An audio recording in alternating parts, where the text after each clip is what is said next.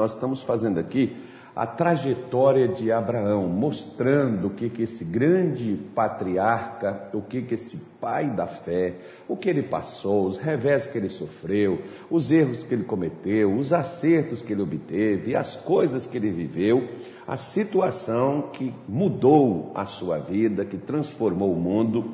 Né? Então, nós estamos seguindo essa trajetória de Abraão, que é chamado o pai da fé.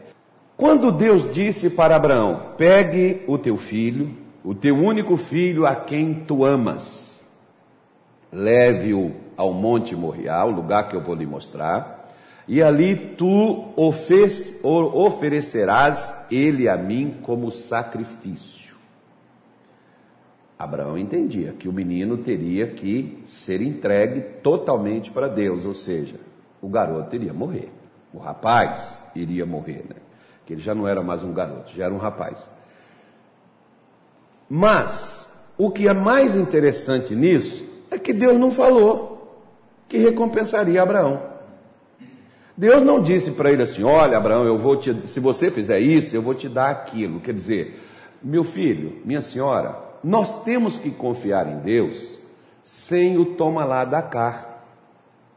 Porque muitas pessoas, por exemplo, elas dizem assim: se eu for para a igreja, o que, que eu ganho com isso? Né? Parecendo que se Deus não me der algo para retribuir a ação que eu estou fazendo, não me compensa. Não vai adiantar eu ir para a igreja se eu não vou ter algo em troca. Se eu largar alguma coisa, o que, que eu ganho com isso? É a pergunta de muitos. Pastor, se eu der, por exemplo, o meu carro, a minha casa, o meu salário, o que Deus vai me dar se eu fizer isso? É lógico que qualquer pessoa inteligente, se eu pegar esse iPhone 7 aqui, velhinho, né, quebrado, tela está até quebrada, que não tive nem tempo de trocar ainda, né? não, aliás, tempo eu tive, eu só não fui trocar mesmo. Né? Então, quebradinho. Vou pegar esse iPhone 7 e vou dar de oferta para mim ganhar um iPhone 12. Gente, qual besta não faria essa troca? Só que fé não é uma troca. Fé não é para que eu possa é, negociar com ela. E isso daqui nós podemos ver, por exemplo, que Deus não deu nenhuma garantia para Abraão que faria algo por ele. Ele só pediu o rapaz e ponto final. Da primeira vez, quando Deus diz assim: sai de sua casa, sua terra, sua parentela, vem para uma terra que eu te mostrarei. Então Deus estava falando que havia uma terra, mas Abraão não tinha ideia se aquilo era verdade, se onde que era essa terra, Abraão não sabia. Ele saiu. Agora Abraão chega aqui e Deus diz a ele: Me dá o seu filho, sacrifica o seu filho para mim. E Deus não deu nenhuma garantia que daria algo em troca. Abraão foi lá e fez o que Deus mandou.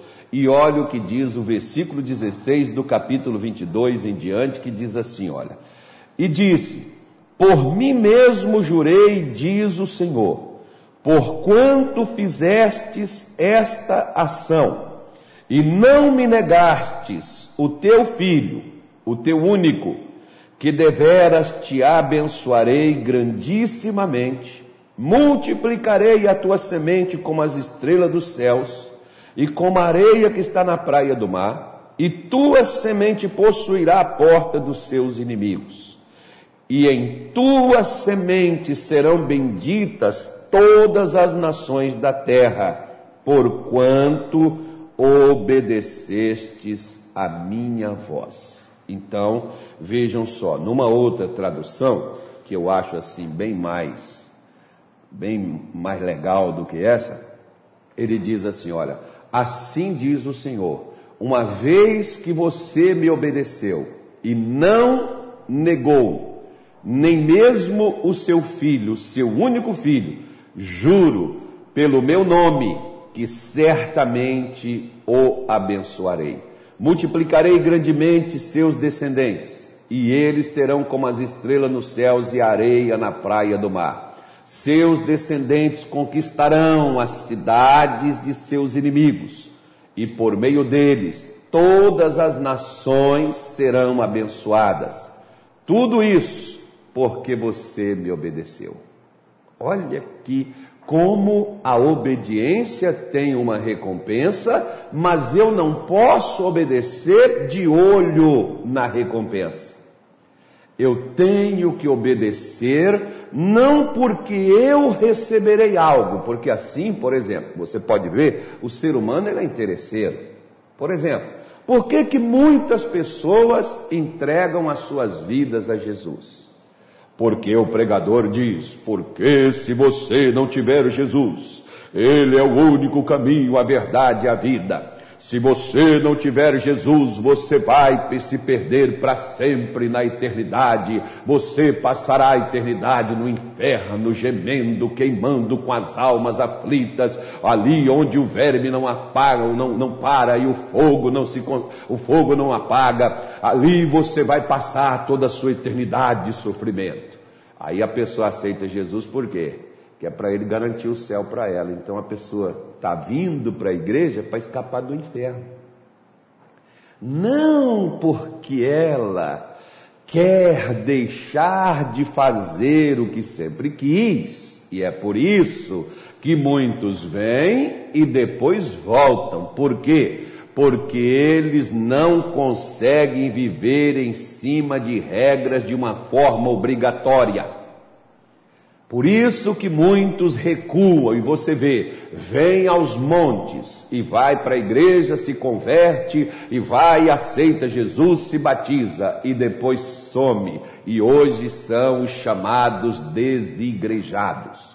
Deus me livre, eu não quero nem saber de uma coisa dessa. Né? A igreja é cheia de erros, cheia de falha, de gente hipócrita, de gente isso e de gente aquilo. E eu era mais um que estava lá dentro, e pela hipocrisia que eu só queria garantir a minha estadia no céu, a minha chegada na eternidade para escapar do fogo do inferno. Irmão, ajude a igreja, porque se você ajudar a igreja, você semear sem, você vai ter mil, Deus vai abençoar a sua vida, Deus vai te proteger, Deus vai te guardar. Então eu faço todo aquele ritual e todas aquelas regras porque eu vou receber algo. E não porque eu estou disposto. Se não tivesse uma recompensa, eu não faria. Mais ou menos assim. Um dia eu estava pregando Várias igrejas onde eu já passei, eu já fiz isso. Um dia lá no Pará, lá em Belém do Pará, também aqui no Mato Grosso, né? e hoje eu vou fazer isso aqui na live, eu acho que é a primeira vez. Eu disse, eu pregando, eu parei e disse assim: se Deus te disser que dentro de um ano Ele não vai curar, Ele não vai libertar, ele não vai proteger, ele não vai fazer nada para ninguém durante 12 meses. Você ainda continuaria, continuaria vindo nos cultos, participando das reuniões, sendo fiel a Deus, mesmo que você nada recebesse? Uhum. É, por quê? Porque a maioria de nós sabe, pastor, porque eu estou vindo na igreja e eu não estou vendo progresso, minha vida não mudou. Por quê? Porque nós fazemos um evangelho de comercialização. Isso é um comércio, isso não é evangelho. Até por uma coisa, minha senhora, meu senhor, se você for olhar nos evangelhos, eu gosto, por exemplo, do Atmani. O Atmani foi um dos primeiros pregadores que eu comecei a ler livros dele, por exemplo. E o Atmani, uma vez, lendo um livro dele, que eu não me lembro qual foi, não sei se é autoridade espiritual, não me lembro. Eu não me lembro qual é o nome do livro. O Atmani disse o seguinte: ele pregando, ele foi um, foi um chinês, um chinês, né, Rabino? Acho que foi, né? Acho que foi isso mesmo. Ele pregando lá na China, indo naquelas colônias, pregando para as pessoas, ele chegou no local e, e, ele falando de Jesus, e aí você sabe que na China, por exemplo, o pessoal gostava muito de arroz, não sei se até hoje é assim, como aqui em Goiás, goiano, por exemplo, com mais arroz do que carne, rapaz. Vai gostar de arroz assim lá no Goiás, hein? Os meus amigos goianos aí, né? E eles, é arroz com piqui, é carne com arroz, é, é tudo é com arroz. Né? Não, tem, você chega assim, tem arroz com tudo. Né? Então, os chineses, por exemplo, gostam muito de arroz. E um chinês chegou para o Atmani e diz assim: Se eu aceitar Jesus como meu salvador, ele enche a minha cuia de arroz? O Atmani falou para ele: Não. Se você aceitar Jesus como seu salvador, ele vai quebrar a sua cuia. Né? Por quê? Que para o camarada receber na fé sem ter algo a se lucrar. Porque quando é lucrativo, e por isso que hoje o comércio é tão grande, que as pessoas precisam, além de comercializar, ainda oferecer alguma coisa que tenha uma certa atração. Isso aqui vai atrair dinheiro. Põe no seu bolso, pendura no seu pescoço. Isso aqui põe lá na sua cama, põe debaixo do seu travesseiro. Fazer aquelas simpatias, fazer aquelas parapernalhas todas, que é para convencer a pessoa de que vai dar certo tudo aquilo ali né, investem, fazem muitas coisas. Ó, você põe isso aqui, usa isso aqui, põe isso aqui dentro da sua carteira, isso aqui vai trazer outro, isso aqui vai ser algo, isso aqui vai ser daquela. Pois é. Já pensou? Deus não disse para Abraão que abençoaria. Deus pediu a ele e ele obedeceu sem saber o que ganharia. Ele ficou sabendo posteriormente. Porque evangelho, meu filho, fé é isso, não é eu fazer algo. Ah, eu vou fazer porque o pastor falou que se eu fizer isso, Deus vai me dar aquilo. E como eu estou precisando, pastor, que não, eu vejo pessoas dizendo, missionário Soares, eu escrevi meu marido, ele saiu de casa. Eu escrevi meu marido como patrocinador. E aí, missionário, meu marido voltou para casa. Aí todas as mulheres abandonadas escrevem marido, o marido não volta. Por quê? Porque aquela que o marido voltou foi porque Deus mandou fazer. E aquela pessoa não fez a inscrição porque era para o marido voltar, simplesmente Deus mandou a patrocina ele.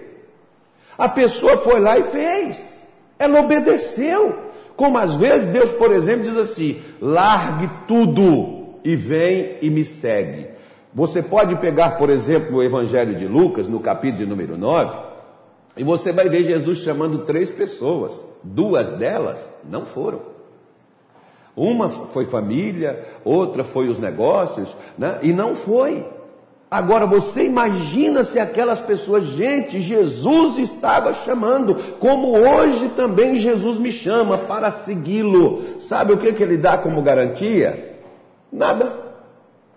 Agora, se eu segui-lo, porque ele me chama, aí ele vai fazer, eu não preciso reivindicar, eu não preciso pedir. Você não vê Abraão chegando e diz: Senhor, deixa eu falar uma coisa para o senhor. O senhor me pediu uma coisa muito complicada e eu fiz. Agora o que, que o senhor vai me dar em troca?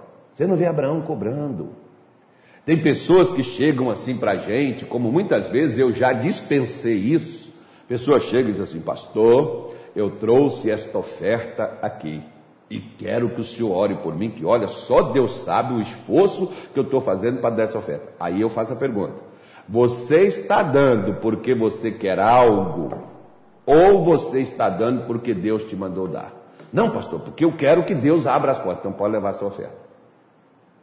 Por quê? Porque você está tentando negociar com Deus. Deus não é um negociante e não é um bandido que quem paga mais leva. Isso não é o que o Evangelho ensina.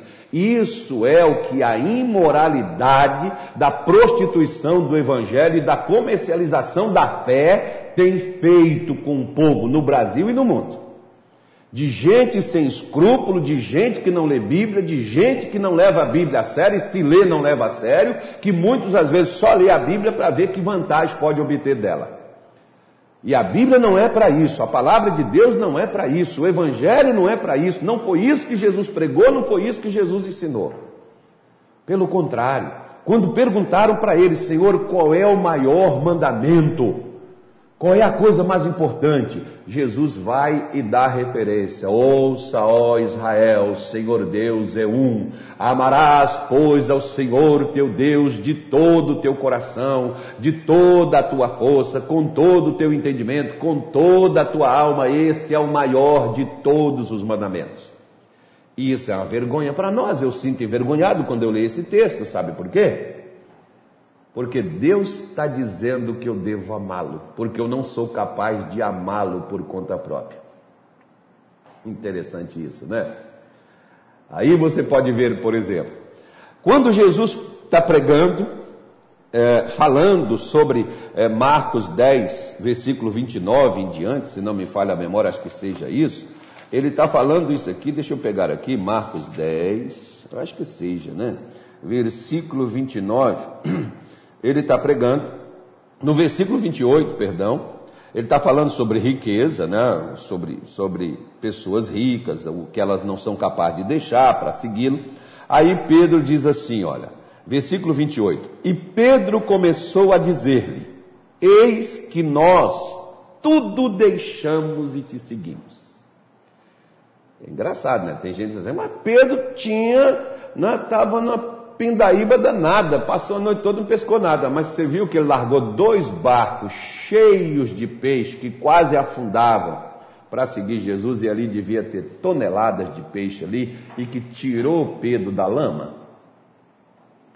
É engraçado, porque Pedro foi o primeiro cara bem sucedido que largou todo o sucesso para seguir Jesus, porque é bem mais prático quando a pessoa perde o sucesso, perde o reconhecimento, vai lá para o fundo do poço, é que eles aceitam Jesus. Aí eles querem Jesus, que é para levantar eles, colocar em evidência, que é para levantar eles de novo, né?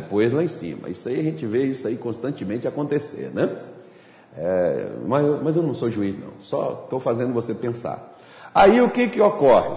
É fácil quando as coisas estão dando más, mal, eu querer Jesus para me levantar e me colocar em pé. É muito fácil isso. Porque eu tenho o objetivo de levantar. Não de ter Jesus, mas de usar Jesus como uma plataforma para alavancar minha vida. Pedro está dizendo: Nós deixamos tudo e te seguimos. Aí olha o que, que Jesus diz para Pedro. E Jesus respondendo disse: Em verdade vos digo que ninguém há que tenha deixado casa, ou irmãos, ou irmãs, ou pai, ou mãe, ou mulher, ou filhos, ou campos. Aí ele coloca a condição: por amor de mim.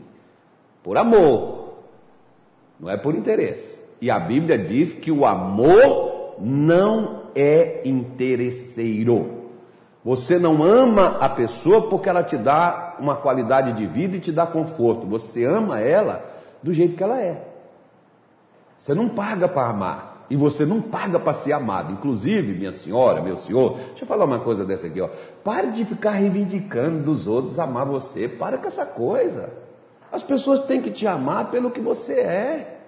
Pare de ficar mendigando amor. Tem gente que quer que os outros fiquem ali. Ah, rapaz, peraí. Para com essa coisa. Você não tem que estar mendigando que a pessoa te ame que a pessoa goste de você, que a pessoa te aceite, que a pessoa te queira. Claro que quem não te ama, vai, quem não tem amor, te critica, te condena, te acusa, te culpa, te despreza, te maltrata, é, é, é, não tem educação com você. Quem não tem amor faz essas coisas. Você não precisa ficar mendigando amor de ninguém. Nem de seu pai, nem de sua mãe, nem de amigo, nem de pastor, nem de irmão de igreja, nem de irmã, nem de obreiro, nem de nada. Deus te ama de graça. Não? E da mesma forma, a gente tem que amar as pessoas, não é porque elas são legais, porque nós somos instrumentos do amor divino. Simples, só isso.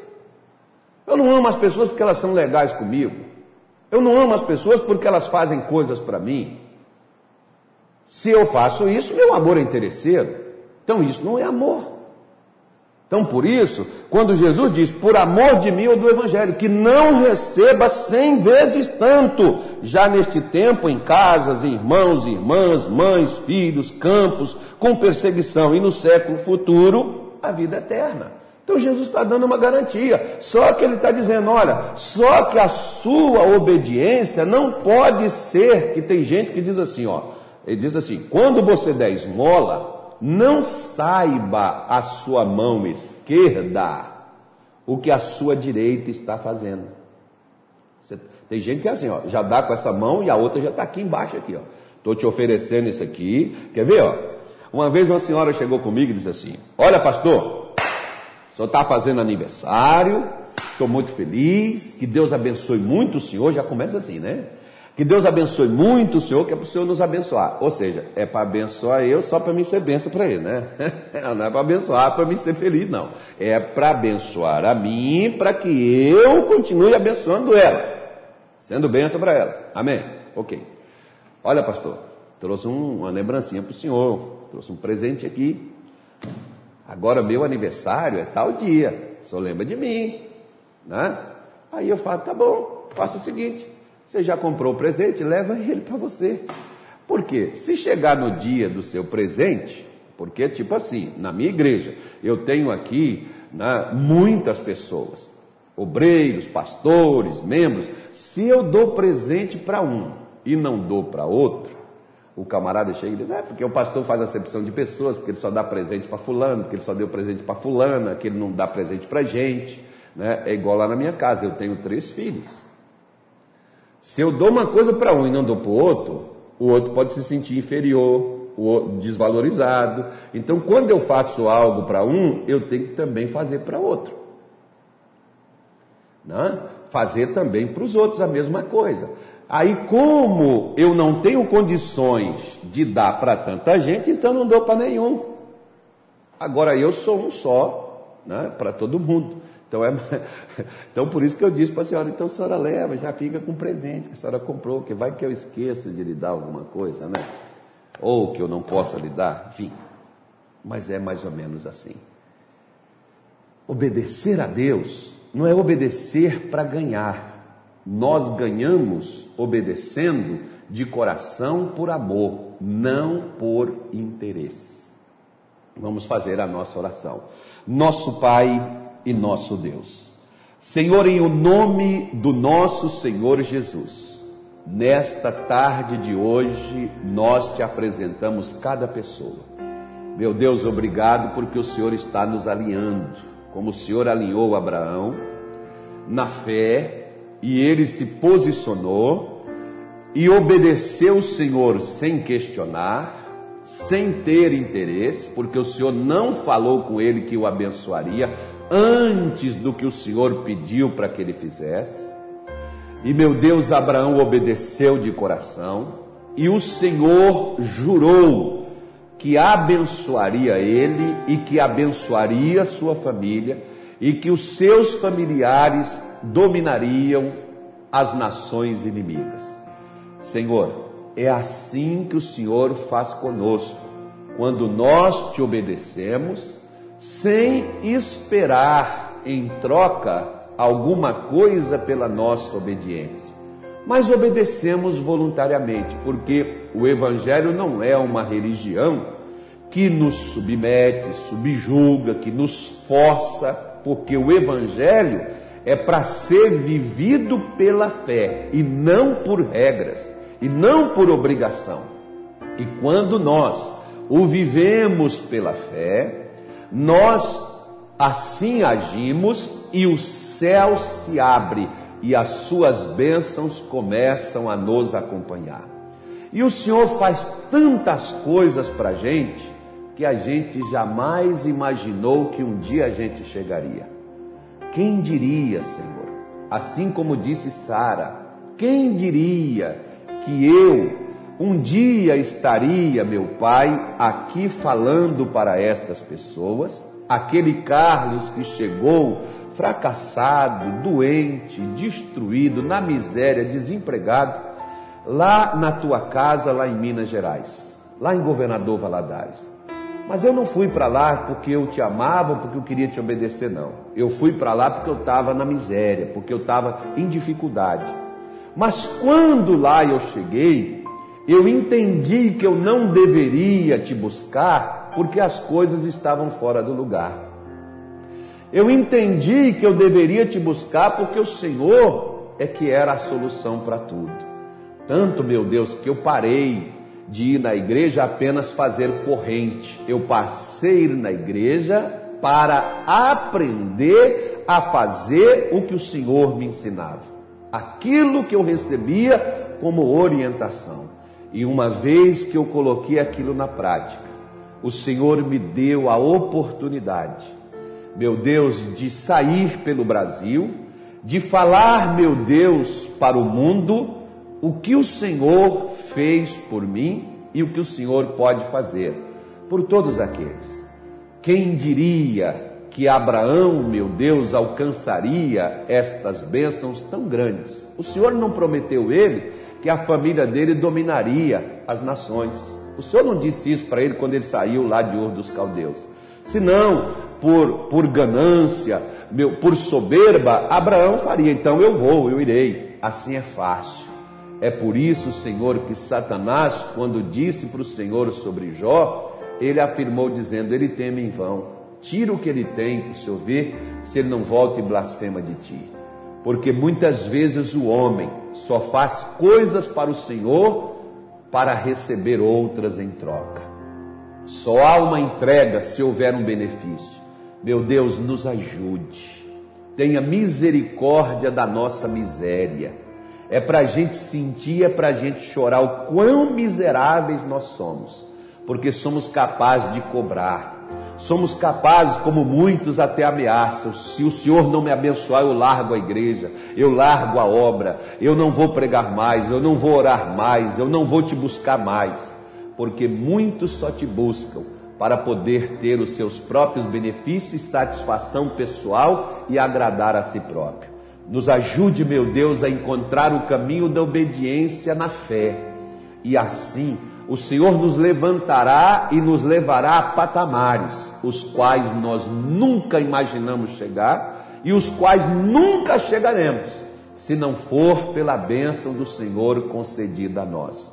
Por isso, abençoa, meu Deus, esta mulher, abençoa este homem.